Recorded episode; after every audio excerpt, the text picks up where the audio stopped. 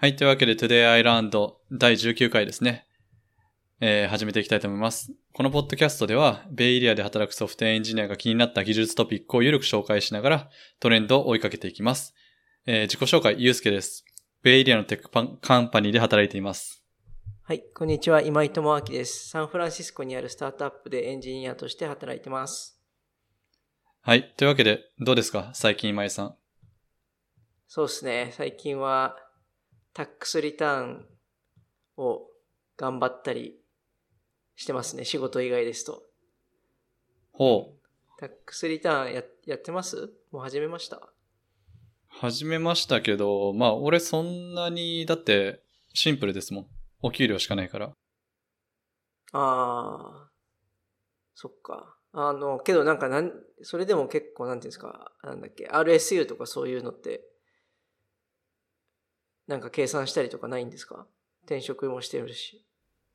ああ、確かにターボタックスにぶっ込めば全部やってくれるから俺それやってますね。うーん。あ、そうなんですね。うん。ちょっと自分は、まあ前職のストックオプションのやつとかがすんげえこんがらがってて、もうちょっと自分ではお手上げなので、税理士さん、会計士さんいいんですかね。お願いしたんですけど、結局結構自分で準備しなきゃいけない ドキュメントが多くて、ほそう、結構めんどくさいんですよね。なんで、うん、なんでっていうかもうしょうがないんですけど。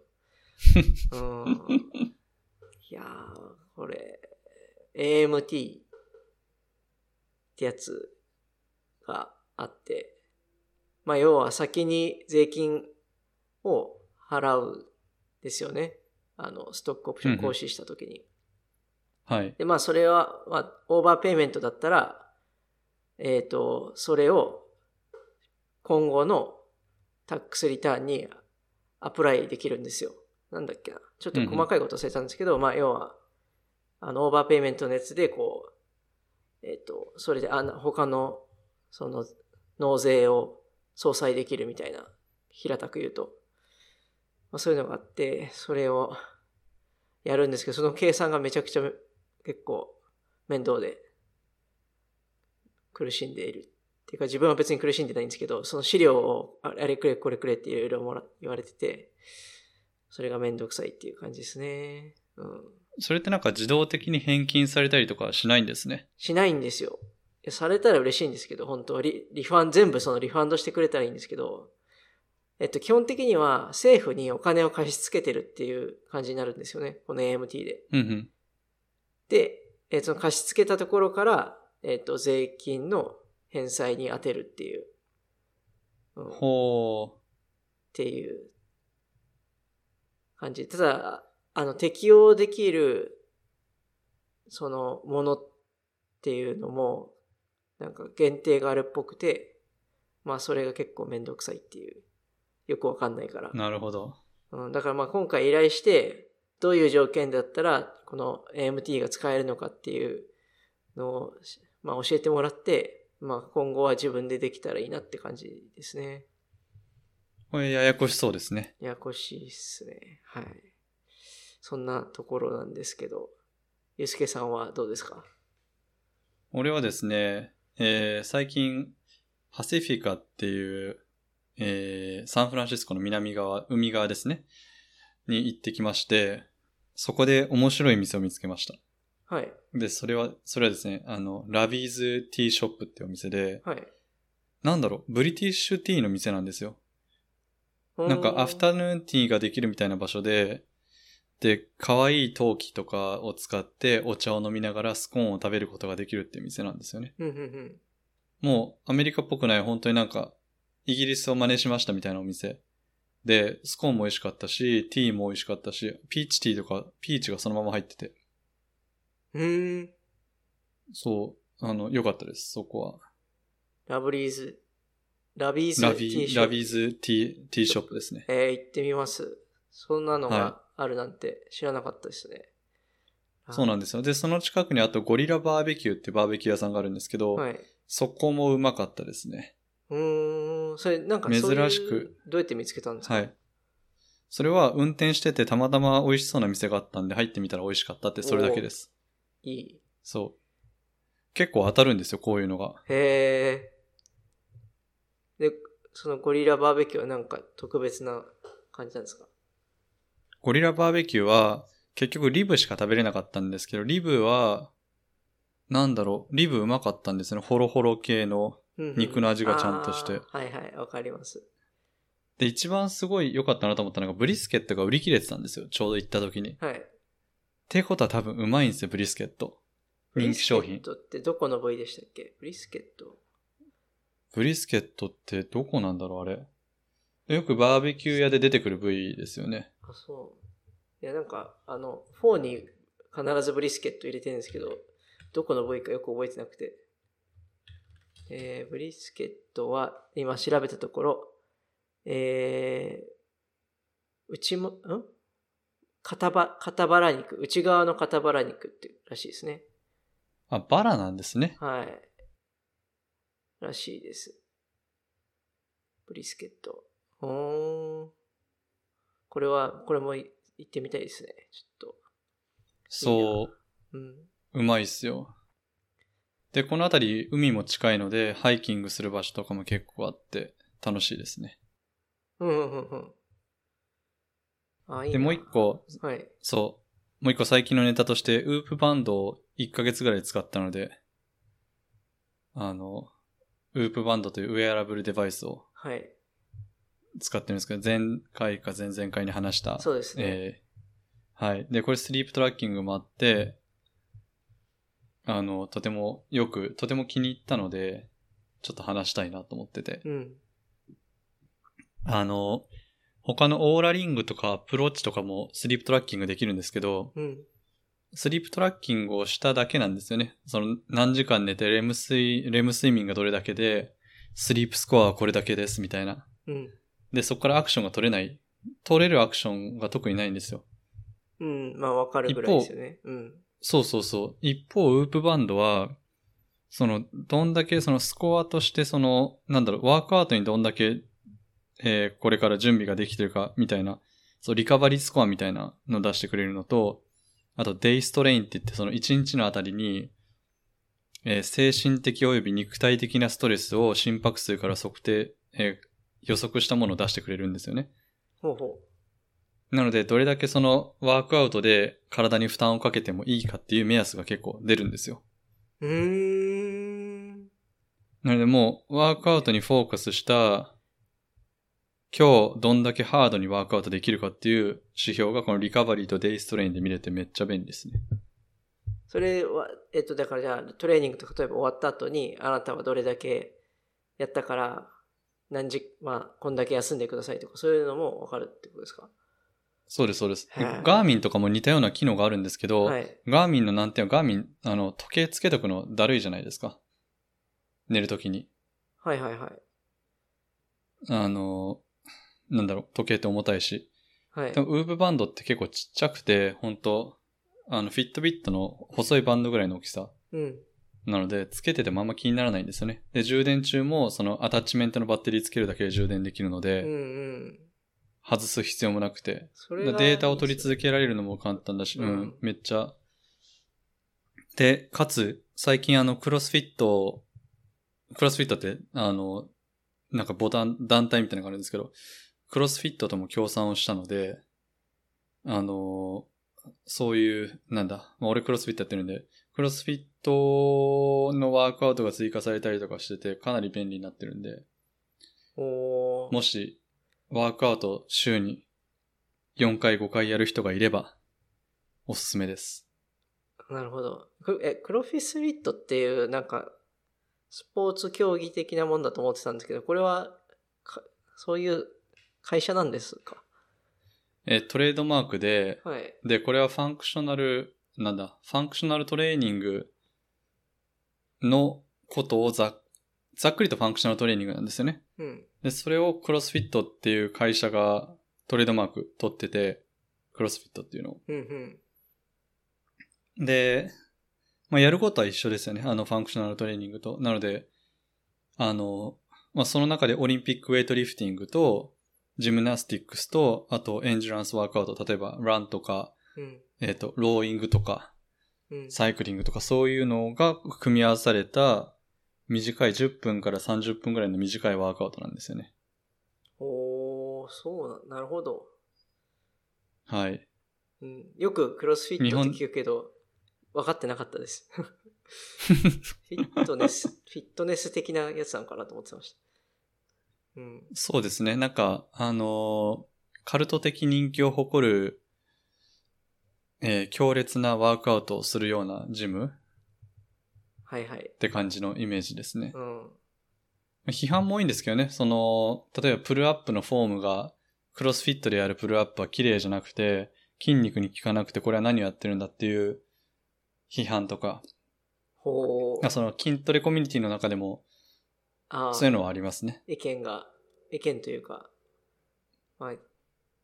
あの、なんか違うらしいですね。その筋トレは、場合はやっぱ一つの筋肉にしっかり効かせるみたいなのがはい目的だけど、クロスフィットはなんかどっちかっていうと全、全身というか部位とか、そういうのが大事っていうのをなんか聞いたことあって、その、ぜいろんなその筋肉って細かいパーツできてるから、それをちゃんと使うっていうのが大事みたいなことを聞いたんで、そういうことなんですかね。多分、そう、あの、ボディービルとかだと筋肉を大きくすることが目的ですけど、その、うんクロスフィットのワークアウトだと、えー、有酸素運動なんですよね、一応ねうん。カテゴリー的には。うん。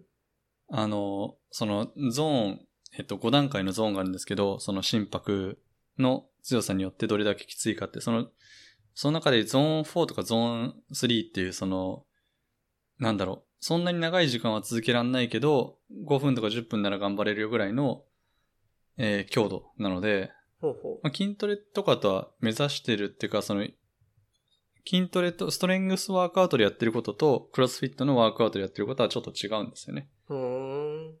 なので、あの、そういう批判もあるけども、うん。まあ、クロスフィットっていうスポーツになっちゃってるから、それのためのトレーニングだと言えば、その批判は、うん。まあ難しいですけどね。あの、どっちの言い分もわかるんですけどね。はい。これ、うん。もうちょっと、なんか、ちょっと興味出てきて聞きたいんですけど、大会とかあるんですか？はい、ありがとうございます。あの、実はですね、昨日からクロスフィットオープンというものが始まりまして、え、マジですか？えはい。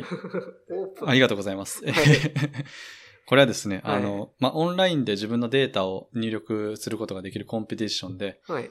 えー今年は3週間ですね。3週間にわたって行われます。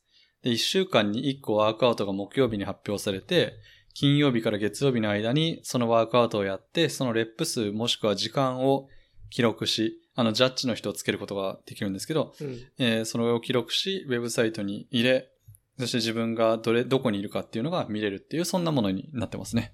へえ、クロスフィットの組織がじゃあそれを運営してるんですか？で、そうなんです。みんなで競争して、みたいな感じなんですかね。はい。で、その中で、はい。その中でエリートアスリートたちは、えー、クロスフィットゲームズのその、世界大会みたいなものが最終的にあって、これ今、えー地区予選みたいなもんなんですよ。地区予選、全国大会で世界大会みたいになっていく。ええまじ、すごい。そんな風になってるんですね。そうなんですクロスフィット、プラ、なんですか？クラット、クロスフィットなんて言うんですか？ゲームズですね。ゲームズ。え、あ、本当だ、出てきた。2021。はい。で、その様子はですね、あの、ネットフリックスのドキュメンタリー、The Fittest, ん？Fittest Person on the Earth とかなんかそんなような名前の、えードキュメンタリーに毎年、あの、記録されています。あ、見れるんですね。じゃあその。そうなんです。あ、本当だ。今週のやつが書いてある。今週かなこれ。なんだろう。よくわかんないけど。ワークアウトか。本当に1だ。だから今週のやつだ、これ。はい。10W 2000アンダーズとか書いてありますね。そうなんです。あの、まさに今やってきたんですけど。あ、やってきたんですえーか、やってきました。今年の1個目は、えー、ウォールウォーク。はい。なんて説明したらいいんだろう。あの、腕立て伏せの状態で足の裏を壁につけて、そのまま足をどんどん上に持ち上げてって逆立ちをするっていうやつをウォールウォークって言うんですけど、それとダブルアンダーなので二重跳びですね。ほウォールウォーク1回、ダブルアンダー10回、ウォールウォーク3回、ダブルアンダー30回、ウォールウォーク9回、ダブルアンダー90回、15回、150回、21回、210回ってなってますね。最後がやばいですね。210回って。えぐい。えぐいです。ね。あの、俺は、その15のとこまでしか行けなかったですね。うん、15分でやらないといけないですね、これを。そうなんですよ。えー動画が上がってますね。ちょっと、見,、はい見てないですけど、この女性がやってるっぽいですけど、筋肉やばいですね。そうなんですよ やばいすごい面白くて、はいその、その人たちの後におじいさんとおばあさんが出てきて、彼らもその、ファウンデーションっていう、その、い俺らのやってるの RX っていうその普通の競技者向けのはい。基準があって、その下にスケールドっていうちょっと簡単にしたのがあって、ファウンデーションっていうもっとえー基礎的な、えーほとんど運動したことない人もできるようなものもあるんですよね。うん。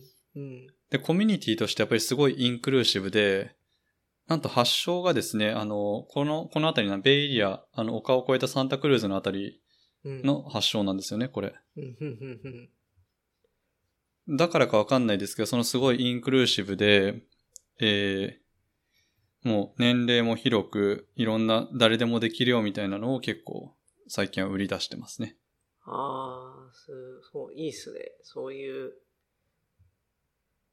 幅広くできるっていうのは、なかなかいいです。これ、今、ランキングリーダーボード見てるんですけど、参加者ざっくり、これ50でしょ？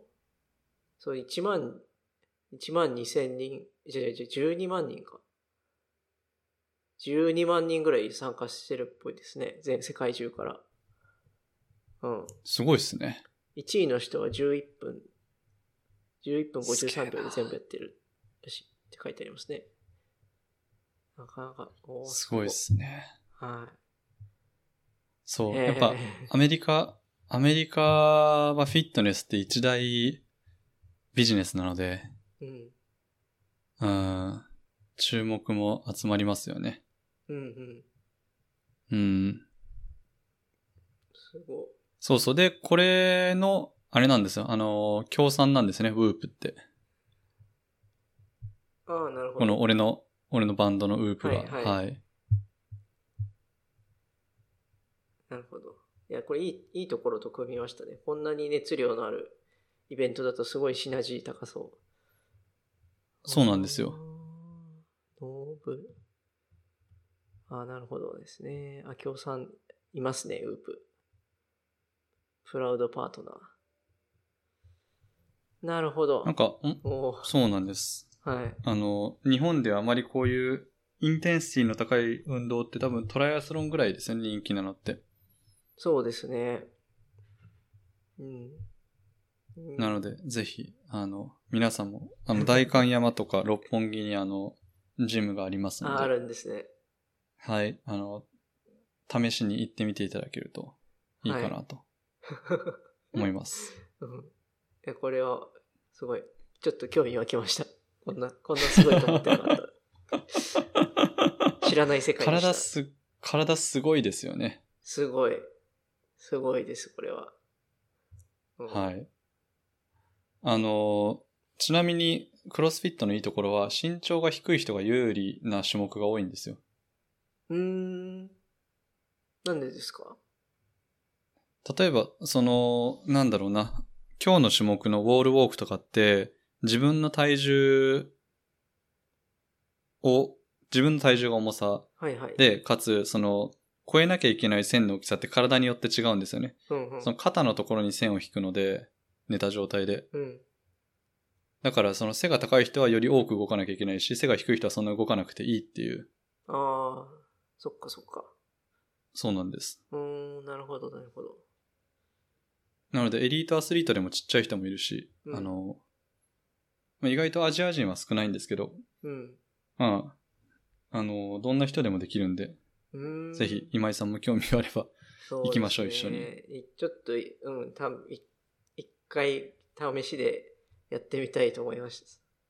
思いました。はいはい。はいというわけで、長くなってしまいました長が、い メイントピック、いきますか？行きましょう。そうですね。そうそう。はい。で、今日のメイントピックは、えっ、と、自分からなんですけども、今日はですね、Stop Nitpicking in Core Reviews っていうブログ記事がありまして、えっ、と、ダン・リュウさんという、えエンジニアの方が書いた、えーブログなんですけど、内容はざっくり言うと、えーまあ、そのコードレビューで細かいことを指摘するのをやめようっていう、えー内容なんですね。で、えっ、と、結構これが面白かったんで今日紹介したいなと思います。で、えっ、と、ダン・リュウさんは、あの、トレロで Android デベロッパーやってて、で、この人すごい有名人で、あの、Android デベロッパー界隈だと。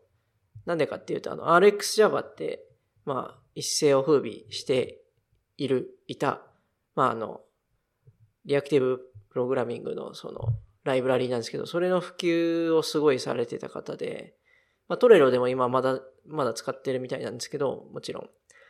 うん。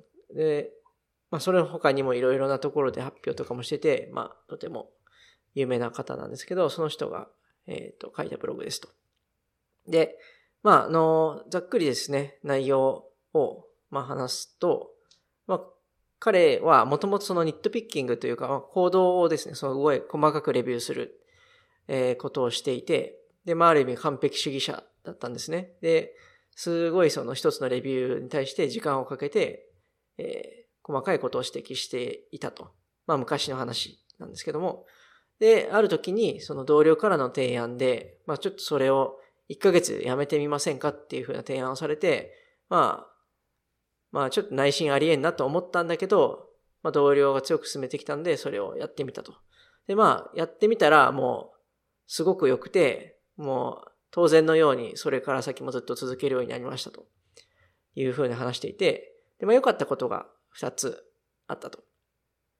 で、1つは、そのレビューにおいて、その重要なポイントっていうのが、あの、ちゃんと浮き出る、浮き出るようになったと。今まではその細かいニットピッキングをしてたから、どうしてもそのいろんな、あの、そういうのに埋もれて、本当に重要なその指摘点っていうのが結構生まれがちだったんですよね。だけど、それがちゃんと出るようになったと。っていうのが1個目。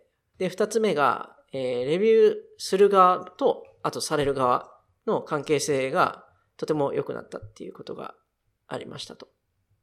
で、まあ、これは彼自身が、あの、後々になって気づいたことみたいなことで書いてたんですけど、やっぱり細々レビューされ、すると、まあ、する側はもちろん、あの、良かれと思ってしていて、それがそのコードの、せ、なんでしょうね、コードの質を向上させるためにすごい重要だと思ってるけども、まあ、された側っていうのふうには、された側っていうのはそういうふうには思っていなくて、結局その、あの、個人攻撃とは思ってないにしても、やはりその、あんまり気分が良くないでしょうと。で、まあその結果、そのレビューワーに対して悪い心象を抱くようになったり、えーして、まあ関係性があまり良くないくなったと。で、まあそれが、えー細かいところ、まあ指摘、お互いしないようになると、まあ結局、あの、関係性を良くして、まあコードベースとしては結局結構良くなっていったと。なので、まあ、まとめとしては、こういうニットピッキングがなくても、コードベースの質は変わらず、むしろ重要なことに、その、ディスカッションの時間を避けるので、より質が上がりましたよっていうことと、まあ、ニットピッキングするようなことで、どうしても気になることは、リンティングをして、えーまあ、自動的にそれを指摘するようにするとか、やりましょうっていうのと、あと最後にもう一個、すごい重要なポイントとして言ってたのが、その、ローガフレベル、ローガフっていうのを導入してみようと。えー彼は提案していて、このローガフって何かっていうと、まあ、LOGAF なんですけど、あの、英語で、まあ、Level of Give a Fuck の略で、えーまあ、どういう、まあ、平たく言うと、俺にとってそれがどれだけ重要かっていうことですね。まあ、スラング的な感じで彼が生み出した単語なんですけど、で、そのローガフっていうのを設定して、この指摘は自分にとってどれだけ重要なのかっていうのをそのコメントに入れることによって、えっ、と、まあ、これはすごく、えー重、要だよっていうのは、重要だったら、this logaf, logaf is high って言ったりとか、まあ、そんな別に、まあ、直しても直さなくてもいいよっていうことであれば、あ logaf is low っていうコメントを添えた上で、まあ、指摘をするっていうよりは、まあ、お互いにその、指摘、その指摘を直すか直さないかっていうのは、あの、レビューされる側の裁量に委ねられるので、えー、健全なコードレビューができるんじゃないかというふうな結論でした。うん。という内容なんですけれども、えー、っと、そうですね。自分もこれすごくいいなと思って、まあ何がいいかっていうのは、その多分コードレビューに対するその全、チーム全体の指標を設けられるっていうのがすごく大事だなと思って、で、こういう、まあ、ニットピッキングする、すごい細かくする人もいれば、まあ、動けばいいじゃんっていう人もいて、まあ、それぞれその、良し悪しあるんだけど、まあ、そこに対して一つの指標を設けてるっていうのはめちゃくちゃいいなと思いました。で、まあ、これもしメンバー、新しいメンバーがオンボーディングしたときに、この指標をまず伝えられるのと、まあ、いいのかなっていうふうに思いました。うん。ちなみに今井さん的にこれニットピッキングってどれぐらいのレベルのものを指します？ニットピッキングは難しいですね。あの、どうでしょうね。なんだろう。ラムダ式の書き方がちょっと、あの、他と違ったりしたら、あの、こういう風に書いてよみたいなのはニットピックなのかなっていう気がしますけど。ああ、ね、そうですね。人によって解釈が異なるものはニットピッキングのバケットに全部入れてしまっていいと思うんですよね。うん。うん。か、なんでしょうね。なんかあります思いつくの、パッと。俺パッと思いつくのはもうバリアブルネームですね。ははははうん。これはもうニットピッキング。まあタイプはいいとしても、バリアブルネームはあくまでラベルなので、うん、まあそれがあの、別にあでもおでも何でもいいんですよね。うんうん。読みやすければ。うん。で、それを、例えばデートっていう variable name があったときに、いや、これはデート for 何々々ってしないと、えー、 explicit じゃ、あの、明示的ではないからダメだっていうのを議論するのは、あまり本質的ではないなと。うんうん。僕は思うので、だそういうのはニットピッキングに入るかな。うん。確かに。で、それ。解釈、うん、そう、解釈が割れるものはニットピッキングに全部入れちゃいますかね、俺は。うーん。解釈、なんでしょうね。他にどういうのあるのかな。結構ニットピック、自分がニットピックするときは必ずニッツって、あの、書いて、あの、コメントするんですけど、結構ニッツ使ってるんですけど、うん、どういうのに指摘してたかなうん、あんま思い出せないですね、今。パッと言われてみると。うんうん。うん。なんかニッツって書いたときに、そう、対応しなくても良いってことを事前に伝えておくのって大事ですね。大事ですね。やっぱ、言っとかないと、まあこれなんか、ニッツって書いてあるけど直さなきゃいけないのかなっていうそうそう、いうのがあって、あ、そう、例えばうちのチームだと、あの、まあ、基本的には誰かの他社のアプローバルがないと、コードマージできないっていうルールは決めていて、だから、日通だけのコメントの時は、もう、アプローバルしちゃうんですよね。で、うんうん、まあ、直すのは任せるけど、あの、マージは別にしていいよっていうアプローバルだけするっていうのは知ってますね。うん。じゃないと、なかなか、これじゃあ、に、つって書いてるけど、直さないと、マージできないんだ、みたいな感じになっちゃうので。うん、うん、うん。そうですね。うん、自分は結構、可読性とか、パフォーマンスとか、その辺をレビューの時は気にしていて、うん。まあ、可読性って言ってるのは、要は、あの、インターフェースとかですよね。で、まあ、ファンクションネームとかもそうだし、関数の名前とかもそうだし、あとは、なんか、変にこねくり回したコードとか書いてないかとかっていうのを結構、そういうところは重点的にレビューするけど、もうあとは別に、まあ、あんま細かいことはいいかなっていうのは思ってますね、いつも。なんか具体例あります？そういうの。あ、その可読性ってですか？はい。可読性、そうですね。例えば、うーん、なんかあったかな、最近。最近だと、うん。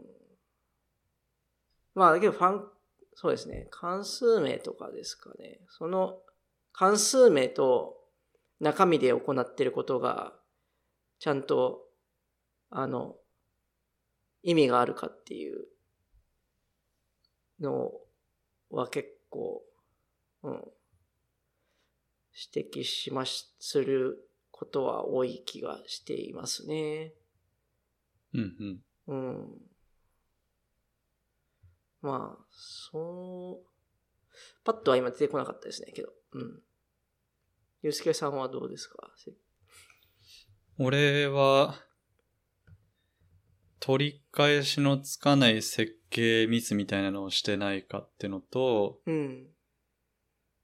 あと、どの、どのレイヤーのクラスで、どんな responsibility を与えていて、誰がそのクラスに話しかけるのかまあ設計ですよね。うん。あの、は重視してるけど、じゃあそのメソッドの中の実装が、まあ、もちろんそのメソッド名とやってることが全然違ったら言いますけど、メソッドの中の実装が多少汚くても、ある程度可読性があればそこはコメントしないですね。うーん。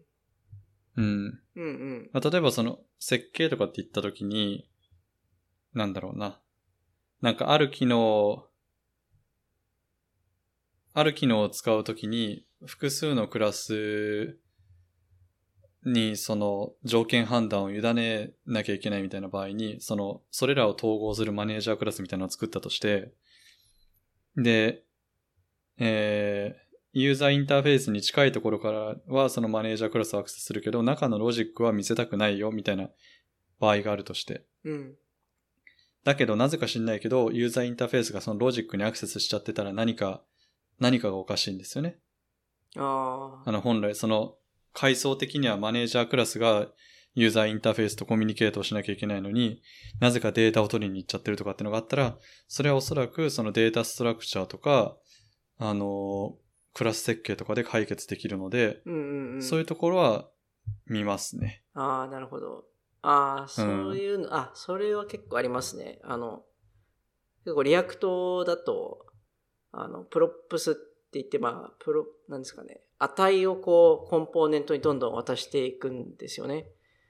んで、まあ、場合によっては、その、コンポーネントってまあ、連なっているので、この子子供、コプ、コ、コ、ココンポーネントがずっと、孫コンポーネントがどんどん連なって、そのデータをこう、子供たちに渡して、場合によってはそれをこう、親にとかにどんどん返していくみたいなのがあるんですけど、それも結構その、そもそも責務を考えたときに、このクラスコンポーネント、ファンクションコンポーネントでハンドリングすれば、親に渡す必要ないケースとかもあって、そういうのが結構指摘したりとか、まあ、あるいはまあ、後で自分で直しちゃったりとかしちゃってますね。うん、そうそういうのってその場ではいいけど、後でなんだろう、再利用しようとした時とかに、えー複雑性が一気に増して取り返しがつかなくなるっていう経験があるから、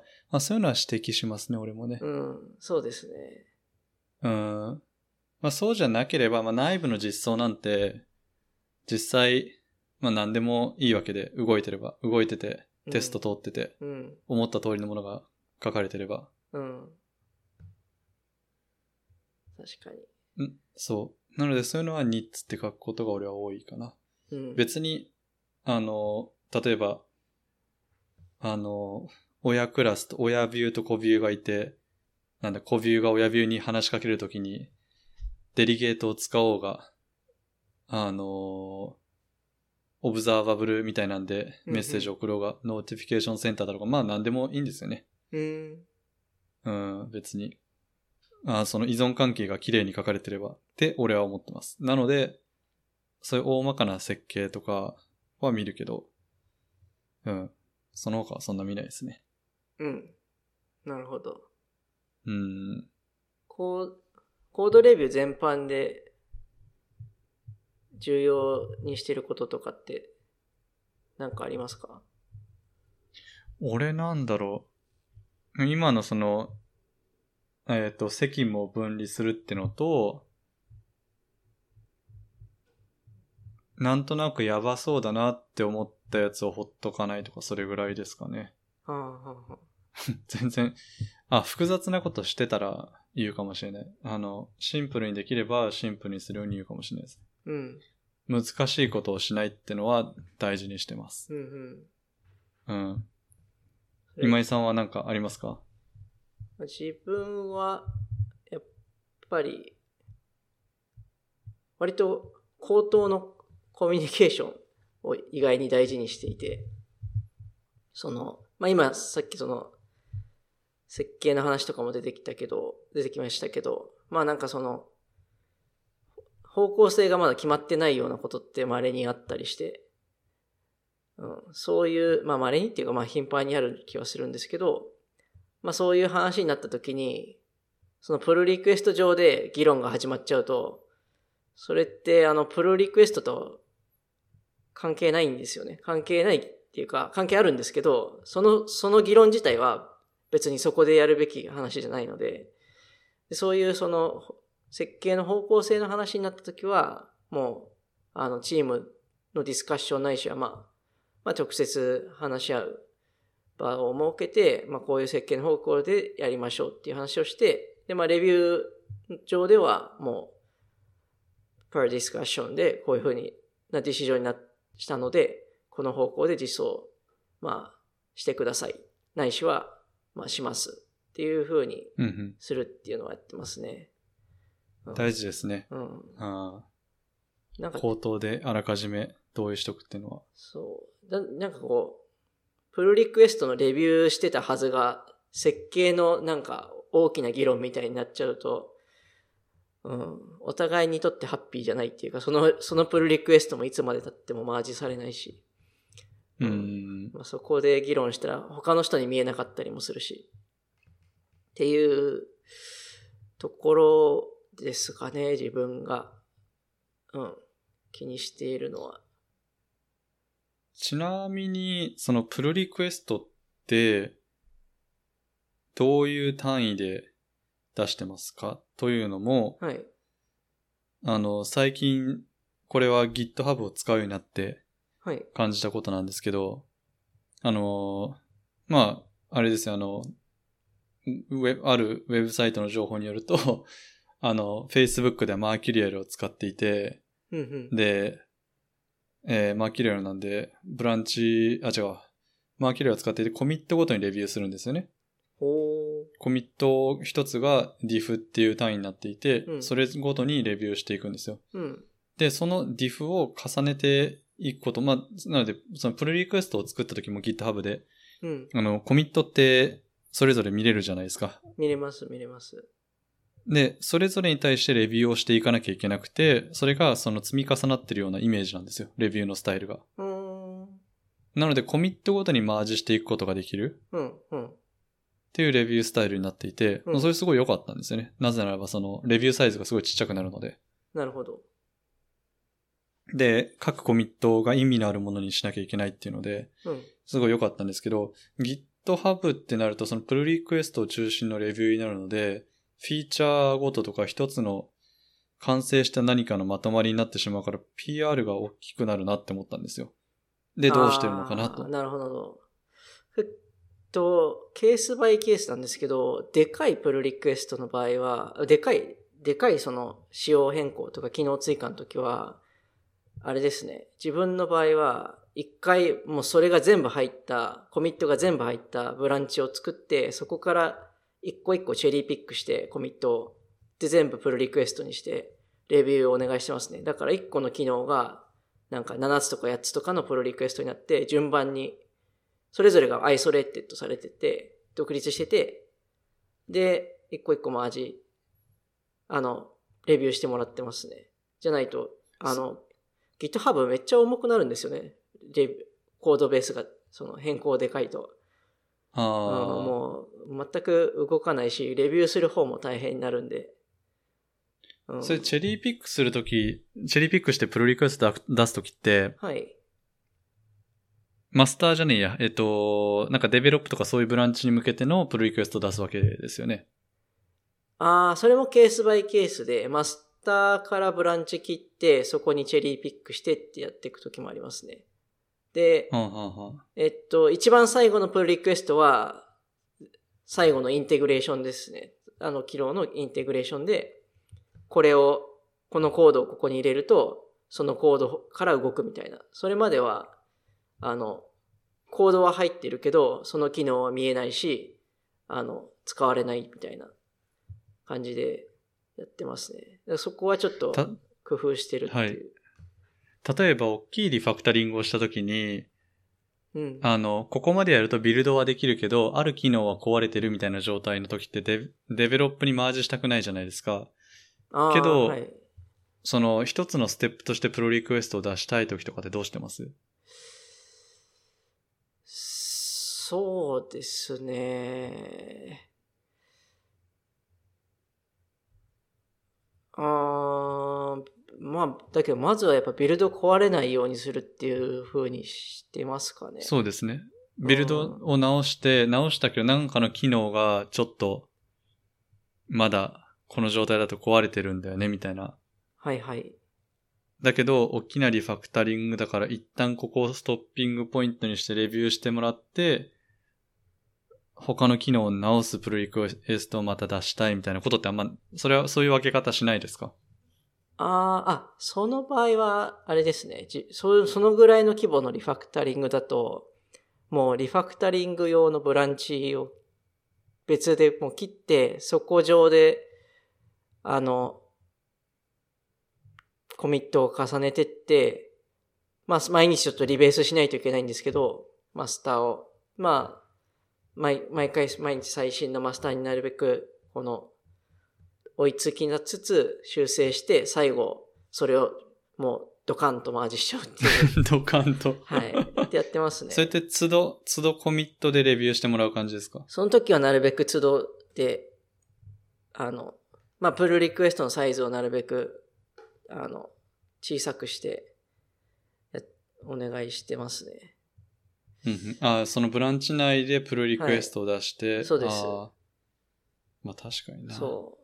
ただ、そうすると、やっぱり、ひそれがすごい日にちが伸びると、どんどんどんどん、その、リベースが大変になってくるんで、めちゃくちゃめんどくさいですね。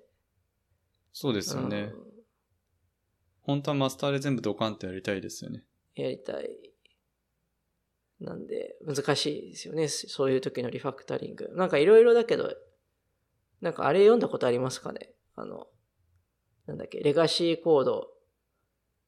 なんだっけ、なんて本かちょっと前忘れちゃったんですけど、レガシーコード改善ガイドだったっけな？ちょっと忘れちゃったんですけど。なんかありますね。はい。あれにまあ、そういうリファクタリングのなんか手法とかいくつかあって、なんかスプラウトメソッドとか、あの、要は一時的にちょっとラッパーみたいのを作って、すあの、徐々にリファクタリングのやつを移行していくっていうので、なんかやるとか、そういう手法があって、まあそういうのは使えるかもしれないですけど、ちょっとまあ、リファクタリングって言っても本当にいろんな種類あるんで、あの、うん、なんとも言えないんですけど、うん、うん、ううん。確かにそれは参考になりますね。読んでみようん。うんレガシーコード。